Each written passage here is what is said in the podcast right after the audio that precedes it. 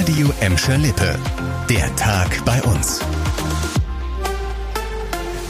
Mit Nadine Bohnengel, hallo zusammen.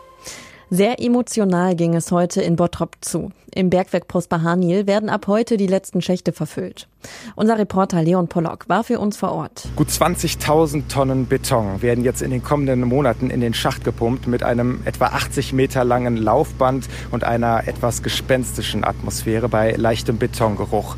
Ansonsten steht hier tatsächlich alles schon still. Diese beiden Schächte, das waren die einzigen, in die man bis vor kurzem noch reingucken konnte. Damit ist dann bald Schluss, denn spätestens Januar nächsten Jahres, da werden die Schächte dann komplett verfüllt sein. Das dauert so lange, weil unter der Erde noch neun Kilometer lange Gänge liegen. Für die Beteiligten hier vor Ort ist das ein schwerer und emotionaler Tag. Der Bottropper Oberbürgermeister, der hat von einem Schritt in die Zukunft gesprochen. Da geht jetzt nämlich der Blick hin, denn auf dem Gelände von Prosper Haniel, da sollen verschiedene Wohnanlagen und Grünflächen entstehen. Parallel dazu wird auch noch die alte Kohlenwäsche an der Knappenstraße abgerissen. Dort entsteht dann ein neues Gewerbegebiet. Ein harter Schlag für Gelsenkirchen und bitter für die Betroffenen. Das sagte Oberbürgermeisterin Karin Welge in einer Stellungnahme zum angekündigten Arbeitsplatzabbau an den Gelsenkirchener Juniper-Standorten in Hassel. Rund 600 Juniper-Beschäftigte in Gelsenkirchen müssen um ihren Job bangen. Juniper plant eine umfängliche Umstrukturierung des Unternehmens. Damit geht ein massiver Stellenabbau in Gelsenkirchen einher. Die heute bekannt gegebenen Pläne sehen vor, dass sich die Ingenieursdienstleistungen des Unternehmens künftig auf den Betrieb der eigenen Anlagen konzentrieren.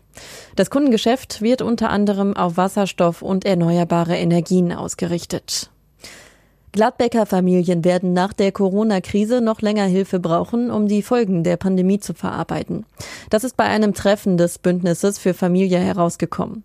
Über 100 Experten haben sich in der Matthias-Jakobs-Stadthalle ausgetauscht. Ergebnis, die Corona-Pandemie habe für mehr Gewalt in den Familien und mehr soziale Probleme bei den Kindern gesorgt.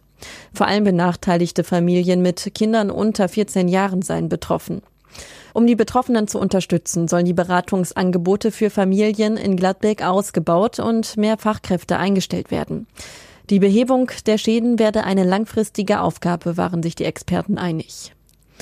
Das war der Tag bei uns im Radio und als Podcast. Aktuelle Nachrichten aus Gladbeck, Bottrop und Gelsenkirchen findet ihr jederzeit auf radio und in unserer App.